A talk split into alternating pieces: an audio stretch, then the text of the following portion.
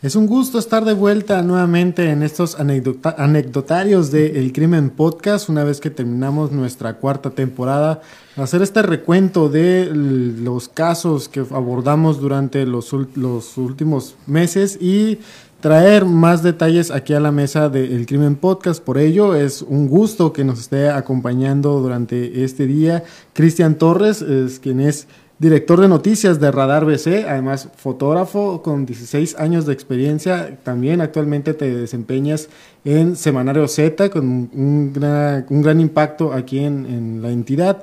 Y pues además compañero, compañero de batallas en algunas ocasiones que nos hemos encontrado en la calle, en la cobertura periodística, sobre todo de algunos casos que, de crímenes que nos toca narrar y abordar. Por ello, te agradecemos que nos acompañes este día. Miguel, pues un placer, Eric, este, un agradecimiento por, por la invitación y pues gracias por, por eh, pues, precisamente eh, eh, a compartir un poquito de, de, esto que están haciendo ustedes, que me parece súper interesante lo que están trabajando y manera, el enfoque que le están dando. Y pues ahora sí que les agradezco que, que me inviten de poder platicar. Ahora sí que entre amigos, ¿no? Eh, eh, eh, este, esta situación que pasa en los temas de seguridad pública, ¿no? Sí, Cristian, y más que nada en este caso, porque tenemos entendido y, y, lo aplaudimos mucho, la verdad, que esta noticia que, que, tú hiciste, que tú, este reportaje más que nada, ¿no? porque muchas veces una noticia pues, pues, puede salir en las principales planas, puede quedar eh, eh, en, una, en un solo periódico, en una sola edición. Sin embargo, tú te fuiste más profundo y, fuiste a una investigación más profunda, eh, hiciste reportaje que te valió un premio, tengo entendido, la, por parte de la Unión de Periodistas de San Diego, algo así se llama. Sí, la, Universidad de San Diego eh, convocó una, precisamente a, un tema de reportaje de investigación a todos los periodistas de Baja California. yo, mm, nosotros participamos, en Radar participamos con, con dos temas precisamente el tema de Aguas Negras de Kiko Vega y el tema precisamente de que yo lo, yo lo titulé Feminicidio de Estado, ¿no? Porque me parecía el tema más adecuado para, para, para, para describir lo que había ocurrido con, con el caso de esta mujer, ¿no? Para las personas que nos escuchan a través de las diferentes plataformas de, podcast y quienes nos están viendo actualmente en Medrano TV, vamos a traer al análisis el caso que forma parte de nuestra cuarta temporada, el episodio 6, que nosotros nombramos la, la triple víctima de la injusticia.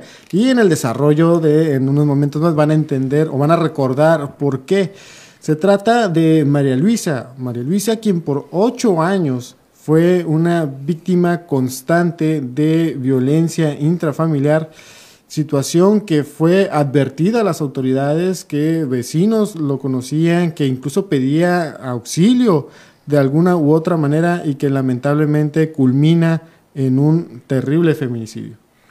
Así es, este, lo más lamentable es que eh, para mi punto de vista, ¿no? Lo que te dicen las autoridades, lo que siempre nos dicen en las, en las en las conferencias de prensa, en sus discursos, vayan y denuncien, ¿no? Vayan y denuncien y nosotros los vamos a escuchar, nosotros los vamos a atender, pero ocupamos la denuncia porque el, el, los delitos de, domésticos pues no son visibles, la gente no quiere denunciar, no quiere exponerse. Bueno, pues María Luisa sí lo hizo.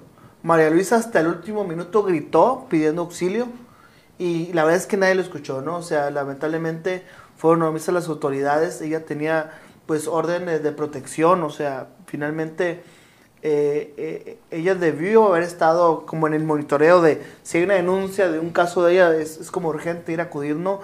Pero nada de esto pasó, incluso el momento de que los vecinos escuchan los gritos de la mujer, hablan a la patrulla, pues, pues nadie le contesta, ¿no? No hay nadie en el otro lado de la línea este, y, nadie, y nadie llega hasta la mañana siguiente y lo único que encuentran pues es, es un cadáver, ¿no? Entonces eh, esta es la, la, triste realidad de que ni, ella hizo todo lo que nos dijeron que debería de hacer y aún así, bueno, su, su crimen, este, pues, se pudo haber evitado en cualquier momento de esta cadena, ¿no? De, de estos ocho años que, que tú mencionas, Miguel. Eh, entonces, yo creo que eso es lo más lamentable, ¿no? Que las autoridades no tengan esa sensibilidad, no tengan esta capacidad para actuar, para detener el tema cuando ya están avisados, cuando están enterados, cuando es algo recurrente, porque la señora creo que en mayo, unos meses antes, había estado en otra audiencia precisamente donde se le habían dictado nuevas medidas cautelares y, y, los policías pues no iban, no acudían al domicilio, no se daban estos rendines que dicen que se tienen que dar y pues finalmente eh, hablan a la policía, nadie, nadie les contesta en, en el 911, bueno, que digo, no sé si a ustedes les pasa lo mismo, pero, siempre que uno habla 911 están ocupadas las líneas, ¿no? Me pasó hoy. Entonces de repente eh, eh, es, un, es muy lamentable que, que esta mujer haya, haya muerto porque no lo merecía y porque era 100% evitable. Es, es lo que estábamos viendo, es un caso eh, y que fue un, eh, ¿cómo se puede decir? Es un antes y un después eh, de la autoridad, de la forma de actuar y de atender esta clase de incidentes de violencia familiar que, como dices, ¿no? No son visibles a la opinión pública, a lo mejor vecinos sí saben, es un secreto a voces en la misma colonia, pero autoridades que están... eh, no sé, enfocados en otro tipo de temas como los, homicidios, los robos violentos, el robo de vehículos, pues necesitan esta denuncia, necesitan esta, este papel que les diga, ¿sabes qué? Pues hay un foco, como dices, un foco, hay un caso especial que tiene que ser atendido. O sea, tienes que mandar un policía para que esté checando constantemente cómo está la, la, la víctima, cómo se está atendiendo, si se encuentra bien, si se encuentra mal, eh, ver todo ese tipo de cosas. Sin embargo, ahí fue un fallo, un fallo tanto de la que de la policía municipal, de la entonces Procuraduría General de Justicia del Estado y que como dices son ocho años que estuvo sufriendo constantes agresiones, constantes eh, eh, episodios de violencia, eh, encerrados en esas cuatro paredes y que tan solo pocos vecinos y tal vez sus hijos tenían conocimiento de estos hechos, ¿no? Y que por desgracia este, que fue mes de junio, si no me equivoco, cuando desgraciadamente se da la privación de la vida. Y finalmente, bueno, hace apenas unas par de semanas a la Comisión eh, Estatal de Derechos Humanos pues dio la razón a este reportaje en donde señaló que hubo negligencia por parte de, de las autoridades municipales que, que no acudieron y parte de las policías estatales en donde eh, finalmente, eh, digo, le hacen un poquito de justicia, ¿no? Con la, con la recomendación que dieron este año, pero sin embargo, bueno, eh, eh, pues el homicidio se dio, la víctima se dio y bueno, eso ya es irreversible, ¿no? Antes de eh, continuar a, abordar el, pues todos los detalles que a ti te tocó mm, redescubrir de este caso, eh, los si no lo han escuchado, vayan, pónganle pausa y vayan a escuchar este episodio. Ahí está en nuestra cuarta temporada para que no se vayan a, a spoilar con lo que vamos a, a narrar a partir de este momento. Pero, Cristian, eh, es un caso que nosotros acudimos a la escena, fuimos el día de los hechos, estuvimos ahí en los límites del trabajo pericial que se estaba haciendo y hasta ese momento sabíamos que era un, fe- un- era un feminicidio como tal, pero no sabíamos el alcance que tenía de fondo este terrible asesinato. ¿Cómo te enteras tú o a partir de qué momento sabes que hay mucho más de fondo de la- además de la privación de la vida? Eh, pues precisamente, eh, tú sabes que en este homicidio pues hubo una persona detenida, la pareja fue detenida inmediatamente, estaba totalmente eh, drogado y cuando le están haciendo en, en una audiencia le están, le están leyendo los derechos y por ahí el fiscal menciona, ¿no? Y es que había unas medidas cautelares del, del mes de mayo y es cuando como que se me prenden todas las alarmas, dije, este, aquí hay, aquí hay mucho más, ¿no? Y ya fue precisamente cuando, cuando me pongo a investigar, pues precisamente todas esas medidas cautelares, me pongo a investigar también el tema de la llamada, en donde me filtran a mí este, extraperiodísticamente, bueno, que, la, que, que, no, que no habían recibido la llamada a los agentes. Se entrevista al director de la, de la Policía Municipal en ese entonces, Alonso Ulises Méndez, él eh, mien- pues mintió, ahora lo, lo sabemos, ¿no? Eh, pero ese, eh, de hecho ahí está el, el video por ahí gu- guardado en donde él señala que pues que policías municipales nunca recibieron la, alerta de, esta de esta corporación. A los días eh, fiscalía pues ya se publica el reportaje y a los días fiscalía da una versión de que efectivamente no sí se les había alertado a los policías municipales quienes pues simplemente no atendieron la llamada en ese entonces. Entonces ahí se confrontaron las dos, las dos corporaciones y finalmente las dos eh, tendrían que eh, pues detonar su culpa, ¿no? En, ese sentido. O sea, uno dice que sí, otro dice que no. Finalmente eso fue lo que, lo que se narró en ese entonces. Pero al final de cuentas nadie llegó y nadie, nadie tocó la puerta, ¿no? Es, eh, como mencionas, estás diciendo, eh, sí, tenemos conocimiento de esto de- durante la audiencia, sin embargo, pues el, el olfato periodístico, ¿no? Muchos nos fuimos con la con el, con el feminicidio, con la que sí, pues se cumplimentó la orden de aprehensión, sí está vinculado al proceso. Y yo creo, desde mi punto de vista, sí sé, sí, la verdad, eh, no, me, no me acuerdo de ese punto, pero no, no sé por qué, no me acuerdo, fue relevante. Sin embargo, cuando veo la nota que hiciste y me quedé, hoy sí, cierto, o sea, eh, hay una omisión fuerte por parte de la, de la Policía Municipal, este tipo de incidentes que mucho tiempo pasaron. Ahí. Recuerdo fácil otros dos casos en los que se reportan gritos, se reportan una misión agredida, una mujer agredida, perdón, llegan, revisan, bueno, bueno, cuando llegan, ¿no? Cuando llegan, revisan, no ven nada y se retiran. ¿Sabes qué? Pues aquí está, aquí, aquí no pasó nada. Sin embargo, pues en este como mencionas, o sea, tanto fue el impacto y tanto fue lo que dicen las autoridades, dijeron en ese momento de que no, que nunca recibió una llamada, que tuvo que salir la entonces Secretaría de Seguridad Pública, la que se encarga de manejar C4, y que dijeron, ¿sabes qué? Pues aquí está otra versión, ¿no? Y otro caso similar eh, que ustedes creo que ya manejaron por ahí fue el caso de esta muchacha que le, que le cortan la cabeza y que dejan la cabeza en el refrigerador. Eh, recuérdenme el nombre si lo tiene por ahí, si no, este, no importa. El tema es que finalmente fue un policía, recuerden, gritó, pasa algo, y, nadie le contestó. Pues estaba muerta, la mujer nunca le iba a contestar. Y se fue a los cinco minutos, ¿no? O sea, otro caso de negligencia en donde la gente no tuvo esta pericia de investigar, oye, si está ocurriendo algo en este domicilio, los vecinos señalan, pues vas y tocas hasta que alguien te abra, o no sé, ¿no? Ahí blindadas con alguien, oye, ¿cómo ves este rollo? ¿Cómo ven los vecinos? ¿Qué pasa ahí?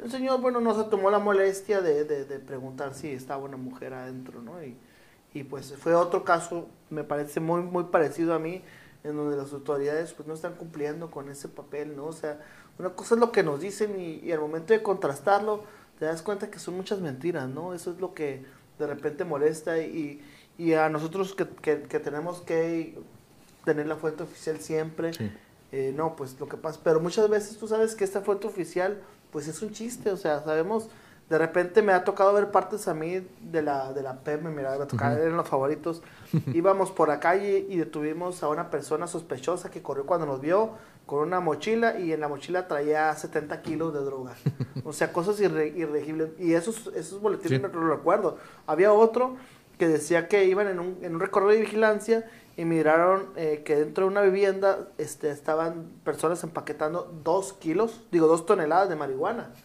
yo no sé, digo, no tenían patio, no tenían cerco, no se les ocurrió, no sé, meter las cosas y...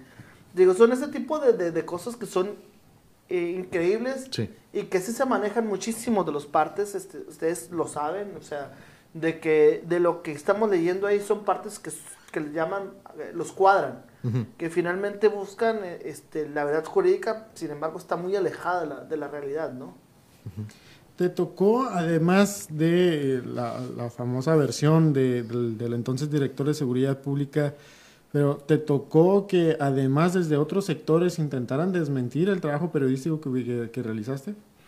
en esa ocasión, eh, pues, o sea, la verdad, no se apegaba, la verdad del legal, lo que, lo que había dicho Ulises Méndez, no se pegaba con la verdad que nosotros traíamos, ¿no?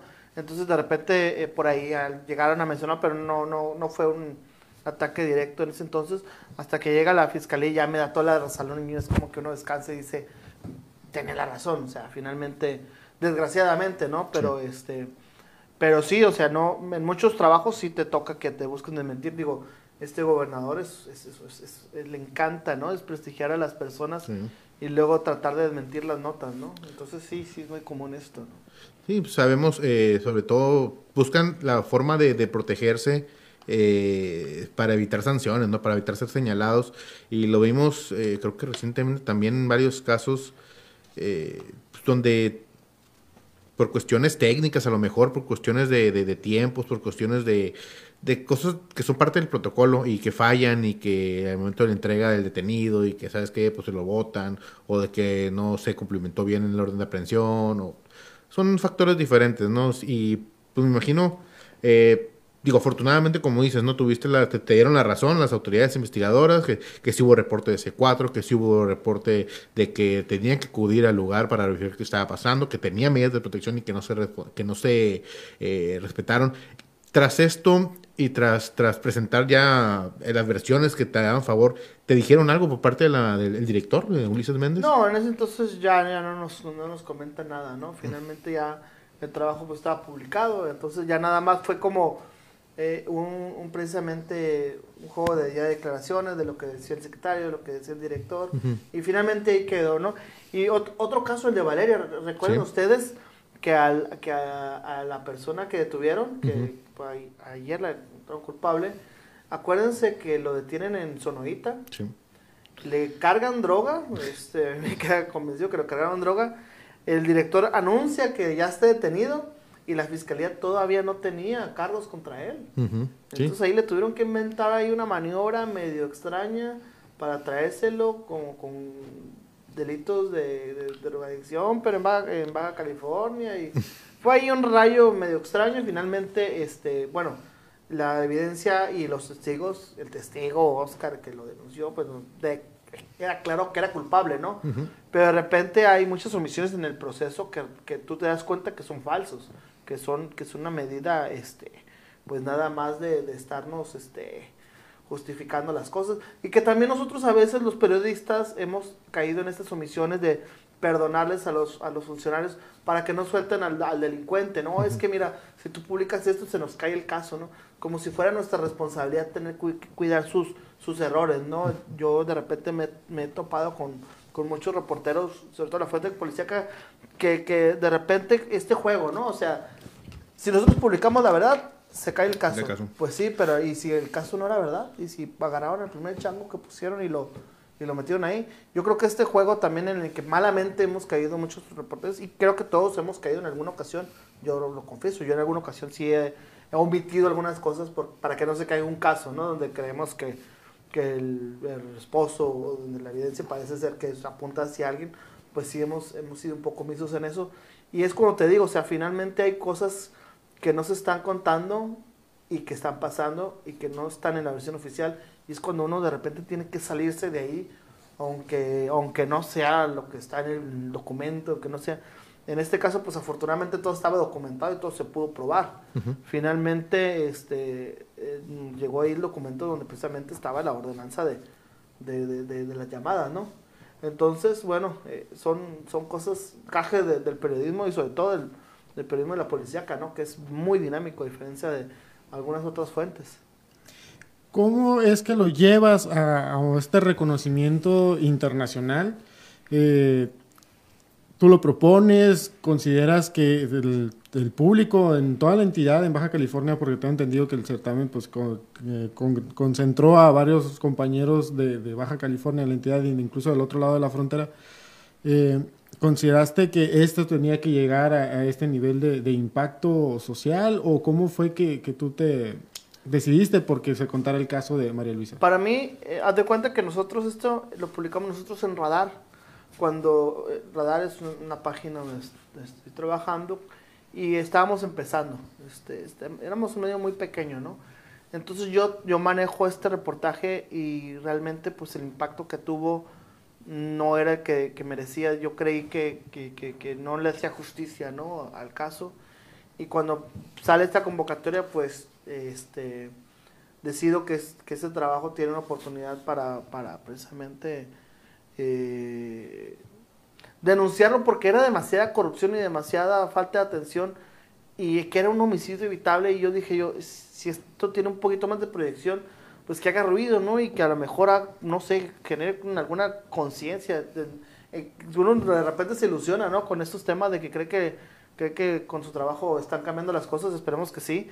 Y, y fue por eso que lo decidí proponer, ¿no? Afortunadamente eh, había, había mucha competencia, este, afortunadamente pues el, el, el, reportaje logró el segundo lugar, entonces pues, pues yo me quedé un poquito más a gusto y finalmente cuando dan la resolución de la, de la Comisión Estatal de Derechos Humanos, que, que en parte yo creo que fue por, por ese tema, pues finalmente ya es como un poquito de decir, bueno, ya creo que ya tiene, se cierra un poquito el ciclo, ¿no? De este, de este tema, ¿no? Y sí, y, y lo que sí, ahorita es importante, eh, con el, reportaje publicado, con el, el, premio que recibiste, que dices eh, buscar cambios en el sistema, eh, en la forma de actuar de las autoridades, con la recomendación de la Comisión de Derechos Humanos, tú desde tu punto de vista como, como reportero y que también nos has acompañado muchas veces en casos policíacos fuertes, si has visto un cambio en autoridades al atender los casos más que nada de violencia familiar o que, que están en, a lo mejor en peligro de llegar a ser feminicidios?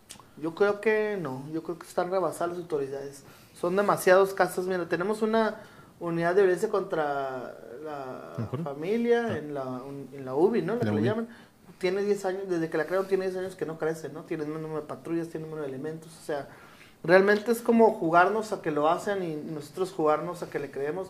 Pero si se fijan, los casos de violencia siguen aumentando, siguen aumentando los feminicidios, aunque ahí no los tachan a veces que feminicidios, a veces que son homicidios, de mujeres, entonces de repente nos juegan ahí un poquito a los, a los números, ¿no? Yo creo que no se ha avanzado tanto como debería, creo que si ha habido un avance en cuanto a que ha habido una presión, yo creo que los feminicidios en Mexicali son demasiado mediáticos, cosa que alegro mucho, creo que ha sido parte de la labor periodística, a diferencia de Tijuana, de repente dices rara vez como que no dice nada, ¿no? De repente no son tan eh, y creo que cuando hay un feminicidio, la, la, prensa le ha mostrado mucho interés a este tema y, y, finalmente a lo mejor sí pudiera ayudar a que, a que las autoridades pues, por lo menos le echen más ganas, ¿no? Pero si te das cuenta en el tema de violencia familiar, intrafamiliar, pues seguimos en, atoradísimos, ¿no? O sea, son demasiados casos. Estamos hablando que es la primera causa llamada en el estás hablando, no sé qué te gusta, 50 mil, 60 mil llamadas al año, no sé, una, una cosa bárbara así. Entonces, pues desgraciadamente no hay forma, ¿no? Con, con, con, estas actuales circunstancias para, para disminuir este delito. Lamentablemente el caso de María Luisa no es el único que pasa con la misma, con, pues ahora sí con las mismas circunstancias en el que es, conocida, el círculo, es conocido el círculo de violencia por el cual, eh, por el cual vive durante varios años. Eh, también tuvimos el caso de Verónica, el cual también eh, había denuncias, había medidas de protección, había eh, las medidas que nos dicen las autoridades que debemos hacer como ciudadanos para evitar precisamente que llegue a este grado de un asesinato y ocurren. ¿Consideras que eh, a, partir de, todos estos casos que lamentablemente ha acumulado la capital de Baja California, con la hora, eh, la alerta de género podría ayudar a avanzar en este rezago que tiene la entidad? Eh, no y sí. No si este, se va como un trámite que lo, lo que hizo Bonilla, como, ah, sí, sí cumplí con eso porque le dije que sí. Pero realmente no invirtió en, infraestructura, no invirtió, no cumplió pues con, con, con las 17 medidas creo que son las que tienes que cumplir para para el tema de arte de género. Si es así, no va a funcionar. Si en cambio las autoridades se dan cuenta que es un tema prioritario y le invierten, es, recursos, es, gente, es dinero, es infraestructura, pues pudiera mejorar de una otra manera, ¿no? Pudiera, poder, ayudar a prevenir a lo mejor algunos focos rojos. ¿Dónde está la inteligencia también? O sea, imagínate, está el mapa y tienes aquí, no sé, en Hidalgo tienes como 100 puntos y ves otras colonias que tienen muchos menos, pues oye, aquí atiende, ¿no? Entonces, de repente, si hay formas de atacar la violencia intrafamiliar. La otra es que las autoridades realmente quieran hacerlo, ¿no? Sí consideras, eh, igual, y lo hemos visto, ¿no? Lo hemos visto, no somos autoridades, pero desde nuestro trabajo periodístico muchas veces vemos que la gente ya, por lo mismo, por, porque no hacen caso, porque no hacen nuestros rondines, porque no, a lo mejor no, no respetan las, las medidas de protección. ¿Tú ves que la gente está dejando de denunciar? Y si es así, eh, ¿qué se debe hacer por la autoridad para, para volver a recuperar esta confianza? ¿Te acuerdas tú de una campaña muy exitosa de la Ponte Polito? De nosotros íbamos. Creo que me acuerdo, sí. Eh, a Ponte Polito, pues fue, creo que ha sido el, el, el, general de la zona de región militar más mediático en Baja California. Eh, desgraciadamente, lo digo desgraciadamente porque estaba haciendo un excelente trabajo, dispara en, un, en, en, el Pampas, mm. quiere culpar a otra, pero funcionalmente le fue y terminan corriéndolo, ¿no? Hizo una campaña muy buena de nosotros íbamos. ¿Y qué es lo que estaban haciendo? Cuando recibían las llamadas, ellos iban. Así de sencillo, ¿no? Entonces esta campaña empezó a tener mucha fuerza, empezó a, generar muchas simpatías incluso con el ejército. Tú sabes que hay mucha gente que renuente el ejército y fue como que el, el parteaguas o la mejor relación que ha tenido el ejército con, con la sociedad baja californiana. Estábamos hablando que veníamos de los de 2006, 2007, 2010. Sí, por ahí esos, esos años de, extrema violencia, ¿no? En donde el cártel de Sinaloa y el cártel de los Arianos estaban peleándose cuadra por cuadra el, Estado. Entonces de repente yo dije, nosotros sí vamos, empezó a denunciar funcionarios, ¿se acuerdan? Este, ahí se llevó a, una veintena en sus llamadas cartas denunciaba 20, eh, 20 este, oficiales de todos los, de todos los temas, ¿eh? Y esa campaña funcionó porque ellos sí estaban yendo a, a acudir a, a estas denuncias, ¿no? Entonces, si la, si la gente, si quieren recobrar la, la confianza de la gente, pues tienen que atender las denuncias, tienen que ir, tienen que resolver los problemas y solo así la gente se va a dar cuenta de, de que pueden confiar en ellos. Si yo hablo al 911 y nadie me contesta porque siempre las están ocupadas, ¿qué haces? Dejas de hablar al 911 y le hablas a otra persona, que es lo que uno hace, ¿no? Finalmente llamas dos veces, sabes que no, pues la emergencia es otra y nosotros que tenemos contactos, pues hablamos a otras Sí. personas, ¿no? Pero la gente común y corriente, pues a quién le habla, ¿no? Al vecino, a- al que tiene un perro, al que tiene, no sé, este, un bat, se me ocurren cosas. Pero finalmente es como, como que este, tiene que ver, el primer paso lo tiene que dar la autoridad para recobrar la confianza, definitivamente, ¿no? Eh, Cristian, eh, te agradecemos que nos ayudes a abordar este caso de, de María Luisa y todo lo que hay detrás, todo el trabajo periodístico que hiciste. Pero antes de, de despedir este episodio, nos gustaría poder también a- abordar eh, la situación por la cual eh, que quizá nosotros o las personas que, eh, que siguen nuestro trabajo periodístico no lo ven, pero hay muchas cosas que nosotros vivimos al día a día, hay muchas situaciones en las cuales nos lamentablemente nos exponemos por el bien del trabajo periodístico, por ir más allá, por mostrar la verdad o acercarnos con las víctimas. Y hoy tú fuiste parte de esas situaciones de presiones por parte de, pues, de personas que quieren interrumpir o que no quieren que este trabajo se realice. Eh, sí, este, me tocó ahí un incidente, eh, pues mm, yo lo considero grave, ¿no? Finalmente pone en riesgo mi vida, pero, pero eh, bueno, lo comento brevemente, ¿no? Yo voy al poblado este de La Puerta, tomo unas fotos a un generales porque estoy haciendo- estaba haciendo mi compañero un reportaje para Semana Z. Yo voy a tomar unas fotos generales de lo que es el poblado, dos, tres cuestiones y yo me retiro del lugar, ¿no? Este, voy al Oxxo, hablo con, tengo un protocolo con mis jefes de, ¿saben qué? Ya voy para, para Mexicali, este, cualquier cosa, me hablan. Les dije, en un, si en una hora no les hablo, pues este, me, me- me hablan y si no les contesto se preocupan. Desgraciadamente pasó a los ocho minutos de que me había hecho esta llamada. Voy por la carretera este, a Mexicali y en eso pues un- una, una pickup eh, Chevrolet blanca 4x4 me, me cierra el paso, me saca de la, de la, de la, de la carretera. Este, afortunadamente lo que le comentaba a Reinaga de que lo bueno es que el terreno estaba a la par, ya ves que de repente hay como hoyos, ¿no? Si no, pues termino ahí dando vueltas. En cuanto estas personas me empiezan a, a- a señalar que, que por qué les tomé fotos, situación que obviamente no ocurrió porque yo nunca los había visto, o sea, no les tomé fotos a ellos. Eh, eh, yo le tomé fotos a unos edificios, pues realmente, Ujú. ¿no? Entonces yo trato de maniobrar para enfrente, me echan el carro para enfrente, trato de maniobrar en reversa, me echan el carro en reversa, doy una vuelta, me siguen echando el carro. Tú ves a dos personas este, en ese tipo de pickup, pues, ¿qué piensas, no? Sí. Ya, ya, ya valí madre. Y este, de repente eh, busco, ahora sí que la última alternativa es pasarles por enfrente, dije yo, a ver si alcanzo a pasar y brincarme el camellón y, y a ver si me pueden seguir por ahí. Este, no, en cuanto voy, me tumban la, la moto, eh, casi me atrapan el pie porque quedó la moto y el, y el vehículo, eh, mi pie en medio. Te alcanzo a, a salir así milagrosamente y en eso pues salen dos personas, ¿no? Una con un bat de, de aluminio, eh, agrediéndome, pidiéndome la, la- que, que, que porque estaba tomando fotos, saco inmediatamente mi, mi credencial de, de- de periodista. Porque ahorita ya hay una versión de que yo tuve la culpa de todo, me están tratando de algunas corporaciones manejarlo así. Como le dicen, están gestionándolo, ¿no?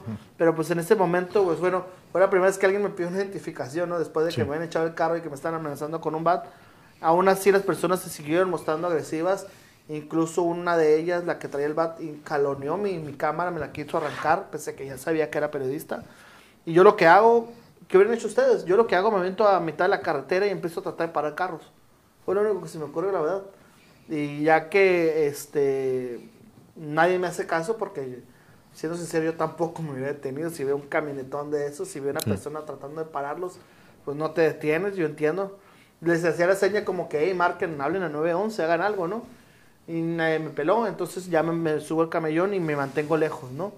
Ya fue cuando logro comunicarme con, con, pues, con algunos compañeros. Primero 911, nunca contestaron. Luego hablé a, un compañero de la policía, con un compañero de la fiscalía, a otras personas del trabajo. Y finalmente a los minutos, eso sí llegaron eh, muy rápido, llegan los agentes, este, ahí nos, nos, nos, interrogan. Y pues más lamentable fue lo que ocurrió después, porque finalmente a mí me, me no sé qué me querían echar la culpa, no sé qué pasó ahí que yo les digo, pues miren, está mi, mi vehículo dañado, mi moto estaba quebrada ahí, había pedazos pues en el suelo de, de, de, esto. Este, les digo, aparte que me habían intentado, pues, no sé, no sé si se intentó homicidio o ataque con un carro, no sé cómo mencionarlo. Yo iba en una moto, imagínate una moto a 45 kilómetros, la tocas y se descontrola. Valiste, valiste, ¿no? O sea, finalmente eh, imagínate ahora un, camionetón de ese tamaño, este, pues yo lo consideraría que fue un intento de, homicidio, no sé cómo llamarlo. Y, los agentes en lugar de, apoyarme, pues me culpan a mí, ¿no? De que no, ¿y por qué tú eh, tomaste fotos y a lo mejor fue un malentendido? Pues un malentendido, pues no sé, cuando a ti es un malentendido, yo no voy y aviento el carro a alguien y los, lo amenazo con un bad, ¿no? No es algo que uno haga. Yo lo que hago es le hablo a la policía y espero que, que, que, ahora sí conteste, ¿no? Eh, y pues finalmente eso es lo que ocurrió, te digo. Ya después incluso me, me, me, llegaron versiones de que, de que hasta la Guardia Nacional me quería detener porque no traía placas. O sea, eh, llegaron a este absurdo, ¿no? Digo, yo tengo placas, me la robaron, pero tengo los documentos, está importado y tengo mi, mi, ¿cómo se dice? La, licencia de circulación. Entonces, bueno, ya era, ya era ridículo lo que estaba ocurriendo. En ese entonces, cuando me hacen montón ya los agentes, ya ves que yo me retiro. Este, me dieron un raite a la fiscalía y yo pongo mi denuncia y eh, denuncia penal por los hechos. Y próximamente voy a no, no lo he hecho porque la verdad es que ya no me alcanzó el día, pero voy a poner otra ante la fiscalía por, porque finalmente estas personas que con toda la evidencia los liberaron, los agentes no quisieron ni revisar el vehículo donde estaba el BAT, no sé si tuvieran traído algunas otras cosas. Este, el carro no traía placas, este, estaba, para parecer, traía ahí algunas situaciones este, extrañas ese vehículo. No quisieron hacer peritaje de la zona donde se notaba pues el, el forcejeo de los vehículos, no quisieron hacer peritaje de, la moto.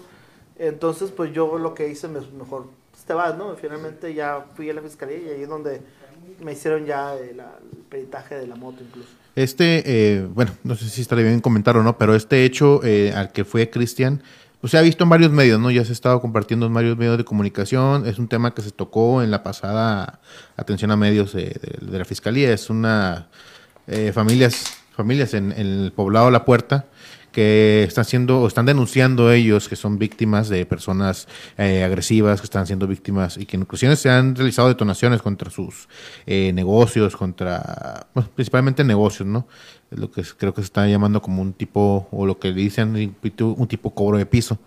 esa es la situación que, pues, Cristian tocó manejar, eh, Miguel también estaba manejando, eh, nosotros también lo manejamos ahí en el periódico y, creo que aquí en Medrano también manejaron una nota de, de, Rosela. Eh, es una situación muy grave que está pasando ya y obviamente pues como reporteros lo que lo que tenemos que hacer es salir a evidenciar pues no, somos no somos el enemigo no somos las personas a las que queremos atacar hay, hay unos hechos a lo mejor de unos compañeros que a lo mejor la forma de manejarlo no fue la correcta, eh, no, no, cada quien lo maneja como, como puede, pero pues sí les comentamos a las personas, ¿no? O sea, somos, estamos de su lado, estamos tratando de averiguar, estamos tratando de que la autoridad actúe en ese sentido.